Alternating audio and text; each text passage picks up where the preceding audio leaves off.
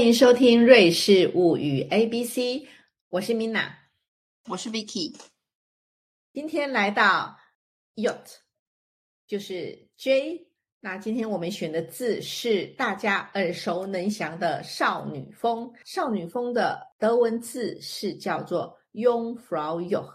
Jungfrau Joch，它来自于 Jungfrau 这个字，那它就是一个少女、年轻的少女的意思。Vicky 呢是一个资深的 y o u n g f r a u y o h 的专家，那他今天要为我们说说 y o u n g f r a u y o h 的一些可爱的小故事。的，因为呢，要一开始要来证明一下，因为少女风呢，就是它全名就叫 Jungfrau。那呃，就是诚如刚刚艾米娜讲的，就是年轻的女子，或者是有人翻处女风。那为什么会有这个名字？是因为当时呢，最呃，在这个少女峰山山坡跟山脚下呢，有很多的牧场，然后经营这些牧场的呃人呢，就是一些年轻的女性，那这些人就是修女，因为呢，过去这种基督教时代，很多的修道院呐，还有这种呃教会啊，他们是必须要自己张罗他们的生计的，也就是说，他要经营一些手工业啦，或者是经营牧场。养牛啊，然后养羊啊，然后生产那些农产品，自给自足。所以呢，呃，推到最早，这个少女峰山山区有很多这样子由修女经营经营的这些牧场、农场。所以呢，这个地区呢，后来就被大家称为啊，少女少，就是年轻的女子的山峰。那刚才讲到拥抱 yoke，这个 yoke J O。呃，C H 这个字其实是山坳的意思，也就是说，他在少女峰跟他隔壁的那个邻居隔壁的那座山之间，两个山峰之间那种凹下去的地方，叫做拥房右。那为什么大家会知道这个字？是因为它上面有一个号称是呃世界最高的火车站。就是说，你如果要上少女峰，但是你呢不想要用走的方式，不想要用那些很困难的方式爬上去的话，今天你当然就可以搭那种呃非常舒服的登山小火车上山。那这个登山小火车的终点站就是在少女峰山坳 （Jungfrau j o 这个号称是欧洲屋脊屋顶上的一个一个车站，然后那个地方海拔。非常的高，已经到了三千四百五十四公尺左右。然后那个那个那个地方，你在观景台上面，你就会有一种啊，看到大 山大水的感觉。因为你往北看呢，就是比如说法国啊、德国啊，然后你往南看就是意大利，所以你瞬间都会有那种。壮阔山河的豪情产生，所以大家如果体能不错，然后又呃来到瑞士，千万不要错过上少女峰，就是搭火车的方式。三千多公尺，其实超过三千公尺，常常会引发那个有些高山病。那我自己其实就是搭着那个车，其实老实说啦，也不用体能太好，反正有火车，有那个车子可以坐，有缆车可以坐。不过呃。提醒大家，那个你要注意自己的身体状况，尤其是老年人，尤其是你的血管是不是有心血管疾病？因为我自己就有处理过，有一些那个自己胜任平常是没有没有什么问题的人，但是呢，呃，他们其实就是在这种高山的状态啊，头晕啊、目眩，甚至昏厥，然后也有发生过，很少数，但是不是没有。就是血管破裂，脑血管破裂，然后后来我会问说，哎，你怎么会有这种？说我真的不知道哦。然后这种东西其实发生几率很小。那我自己因为听了几个这种案子之后，我吓到了，然后我真的跑去做那个扫描断层扫描 检查，要检查看看我的头脑有没有这种。血管瘤，我才敢上去。那幸好说啊，还很正常。不过呢，那阴影一直激发在我的心中。不过我也听说过有一些年纪大的阿公阿妈，他们很勇敢的上去，然后都觉得很好啊。当然，欣赏美景都是大家都是很高兴的事情。那只是告诉大家，你上去头会晕的。然后一开始可能要慢慢的走，我是这个样子。然后就是要不然要要适应那个海拔的高度。嗯对，因为像刚刚米娜说的那个状况，其实在我自己，比如说带团的经验，但我去了快呃将近快一百次吧。我自己很幸运，从来没有高山症，然后我带的客人呢也也没有遇过有状况，但是我们的确有看过，就是必须危急到要叫那种 Riga，就是你知道那种山区救难直升机来把人送下山的那种危急状况，所以真的很难预料，因为他那个。它那个行程几乎像是说，你在半天之内把你从平地，然后带到三千多米，对不对？虽然说它那个火车的速度很慢，那个速火车的速度慢是因为第一个它是那种齿轨火车嘛，所以它的那个齿轨必须要让那个呃怎么讲，就是火车的那个铁轨的抓地力要极强，所以在齿轨上运行的火车速度肯定是比较慢的，因为它坡度比较陡。然后第二个就是它那个慢是要让我们人体去习惯那个海拔高度的改变，所以你才不会说瞬间被拉到三千多米，然后你真的会 trigger 很多不适的症状，对不对？所以你会觉得，哎，那个火车慢归慢，但是因为它沿途风景都很美嘛，所以其实搭火车的本身不是为了。移动，它其实火车搭火车的本身就是一种观光，就是一种欣赏风景、欣赏少女风很好的方式。而且我觉得那种经验是很像卡通里面看到那种，就是阿尔卑斯山小天使，因为那个火车旁边都会有牛啊、羊啊，就非常的近，然后就在那边那个可爱的吃着。那个草，然后他们身上那个牛铃啊，就会发出那种咚咚咚咚的那种很很清脆的声音，所以那个就是我们说最典型的阿尔卑斯山的风情，就是听到牛铃，闻到青草香，然后看到牛这样子，所以它是一个很综合的视听的享受。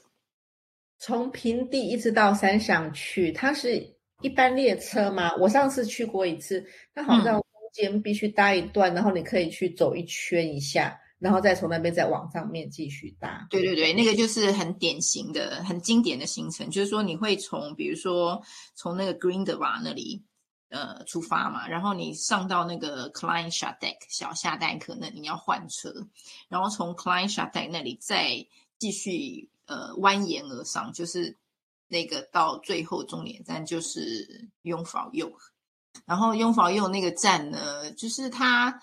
盖在那么高的地方，但是它里面的设施还蛮完整的，就是会有餐厅啦，然后会有观景台呀，然后会有可以就是玩雪的地方啊，还有很多纪念品店啊，然后还有一个很大的景区，它那个景区就是在它整个山壁里头，在那个山的的尸体里头，然后它把它凿空，然后盖。一些，比如说像冰宫啦，然后还有那种呃投影啊，就是大的荧幕投影，然后也有一些时光时光隧道的设置，就是那个时光隧道你就不用走，你就坐电电扶梯，然后他就带你呃，就是去回顾说这个少女峰铁路新建的历史，比如怎么样从十九世纪末，然后找了比如说意大利来的这些外籍的劳工。然后，呃，克服很多科技上的困难啊，工程上的困难，然后完成了一条就是在这种最高海拔的铁路，这样子。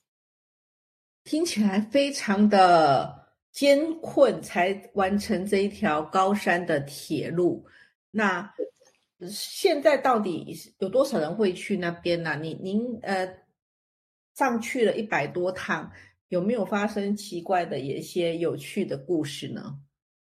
因为那个那个上去的经验，其实它那个时间可以拖得很长。比如说像米娜，你可能还会在中途换车那个地方进行一些山区践行，对不对？但是对于那种一般团体来说，他们就是要在当天上跟下，所以他们时间很紧凑。所以他那个换车的地方呢，常常那个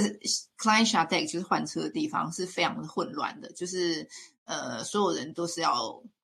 去比去看说在哪个月台要继续往上，在哪个月台要往下，所以他我没有想过在那么高海拔的地方有那么繁忙的交通状况，就是人潮很汹涌这样。然后通常我们换车的时候呢，不知道大家会不会有一种心情，就是我们一定要冲上那个 冲上那个车厢，然后去站站到那个可以靠窗的位置。所以呢，这个就是刚刚我们说到高山症的一个反应。通常会 trigger，就是说你在高海拔，然后呃氧气就已经比较少，对不对？然后你还做大动作，你又跑啊，又跳啊，又冲啊，那个就会更加促使你高山症发作这样子。所以我们都会呃建议大家，就是在超过两千米以上，做动作要放慢啦，然后尽量不要讲话，然后呢这些减少这些行动，就可以减少你耗氧的速度，然后你让身体尽量去适应那个高海。所以呢，就是就是在真的抵达那个少女峰车站了以后呢，很多人第一时间就是坐下来休息，就是所有的事情都还没有发生，但你要先坐下来缓一缓休息。然后呢，差不多坐个十分钟呢，然后你就开始移动，你可能要去喝点东西，喝点热的，因为呢，很多人亚洲来的客人就旅客不太能适应那么冷的天气，就一方面看到雪很兴奋啊，但是你会。就觉得真的很冷，所以呢，竟然在那个少女峰呃车站的贩卖部有贩卖辛拉面，他知道那个韩国的辛拉面，就是他竟然布点布到三千四百五十四高峰，所以呢，你进去那车站，你就瞬间你的就闻到很多拉面泡面味。就是非常错乱的经验，就是在一个冰雪世界，你知道 冰雪奇缘的世界，然后闻到辛拉面味道。然后呢，有很多人会冲去买那个巧克力，因为那边有一个海拔最高的巧克力店，就是我们上次有讲过瑞士莲，它在那边有驻店。所以其实它是一个很，其实你可以把它看成一个小型的购物中心。那很多人就是会，呃，就是到了那个点以后呢，休息好以后，他就会走出那个观景台嘛。然后那观景台呢，永远都有一些第一次看到雪的人在那边大吼大叫。然后很多，特别是印度人，印度人其实一辈子大概很难看到雪吧。然后他们印度人其实到哪里，他们有的时候会穿一些不太适合雪地的鞋子，诶就是就算不是凉鞋，那些鞋子看起来也就是以瑞士人来说是完全不适合在雪地行走。但是对对于印度人来说，他们就是没有预期到说会那么冷，所以呢，他们常常就穿着一些很单薄的衣物冲到那个雪地里面，然后再冲回来，就是形成一种很很奇妙的景观。然后你如果看到欧洲人，一定就是好好的穿到那些很标准的那种 outdoor 的那种呃外套啦，然后全副武装啊，就是完全就看出各种不同国家人的不同的风土民情。印度人呢，在这边的观光应该是名列前茅。那呃，甚至呢，也会有一些针对印度人他们的宗教，呃，提供给他们那些专用的、比较有清真的那种、那种、那种食物。那 Jungfrau Joch 它在哪一个邦啊？我们上次提到瑞士有二十六个邦，它是属于哪个邦的呢？我这个就要说到，大家进入那个少女峰山区的话，就会一直看到有很多那种大的旗子，旗子上面都有一只熊，有一只很很很很很就是气势很磅礴的一只大熊。然后你会觉得说，哎，他是要提醒我说，哎，山区是不是有很多熊出没？熊出没，注意这样。可是事实上，他其实是告诉你说，啊，这个少女峰是属于伯恩这个邦州的地区。那因为伯恩这个邦州的标志就是一只大熊。因为这个这个伯恩这个城市建成的时候呢，他们的那个建成的那个创始人 就是那个 founder 是一个是一个柴林顿柴林顿公爵，然后他他那时候来到那个伯恩这个城市，就说：“哎，那我来想一个响亮的名字好了。”这样他就告诉他的属下说：“我们去打猎的时候猎到的第一只动物呢，就叫以那个动物为名。”就他们竟然猎到一头熊。然后那个“熊”这个字在瑞士德语就是 b e a n 所以它就是成为我们今天呃伯恩这个字的这个城市的这个名字的由来，就是一个熊城。那因为少女峰就位在这个伯恩这个邦州的地区里头，所以呢，你一路这个开车啊，或是坐车蜿蜒的山路当中，左右两边你都可以不时的看到那个熊旗在飘扬。然后熊旗的颜色又。呃，很鲜艳呐，所以就是红的，然后黄的、黑的，上面有一只大熊，然后背景又是，比如说高山有雪，然后绿地，然后草原这样，所以大家拍出来照片真的都会像明信片一样，就是颜色很多彩。这个熊旗其实我们也可以在那个伯恩市，那顺便讲一下，伯恩市是属于伯恩邦。那伯恩邦呢，其实是一个非常大的邦，它的语言可以是呃有含种两种语言，德文跟嗯法文，其实在这边都是使用的，不像有些是专属的德文邦或专属的法文邦。那德文呃，他说很大，我刚没有讲到，它是呃瑞士的第二大。邦，那很多的知名的一些景点呐，都会出现在嗯伯恩邦。那有些嗯山美景啊，山的风景啊，你都会发现它其实就是在 Overland，就是在伯恩的 Overland 出现的。嗯，那伯恩呢，它的主要的这些呃所谓的呃伯恩市，就是呃。瑞士的中央政府所在地，我们也都可以在伯恩看到有很多熊，他们的古迹啊，这边就是那个 UNESCO 它立的那种呃保留的古迹城的那条那条路上啊，有到处都是熊啊，然后有各种的那个喷水池啊，你就会觉得啊，熊熊你真是无所不在呀。对啊，因为那个 UNESCO 就是规定说啊，就是列为这个古城的这个伯恩市呢，就是它永远不能改变它的那个地貌，所以你不可能在这个老城当中盖一栋突然拔高的摩天大楼什么的，这些都不行，所以它才能原汁原味的保持着中世纪以来的风貌。那如果大家今天，去到这个伯恩也还可以去那个熊公园，然后里头真的有熊哦，它有三只熊，而且那三只熊是一家人，就是爸爸妈妈跟他们的女儿这样子。然后其实都夏天的时候，真的会蛮常看到他们出来。然后因为他们那个熊公园。设备还蛮蛮完善的，他们熊有自己的游泳池，所以夏天的时候真的太热了，就是三十几度嘛。这几年夏天很热，你会看到熊在那边，要么就睡午觉，要么就在游泳池里面纳凉，是超可爱的。嗯，对呀，你会觉得有些人觉得说，为什么这样子就可以是一个金光景点？我自己去看的时候都觉得，有时候就很多人围在那边就看他们，为什么这样也可以是个观光景点？真是很有趣。那那个伯恩还有什么可以看的景点呢？有，当然就是一定要看的，就是天文钟楼，因为它就是一个嗯，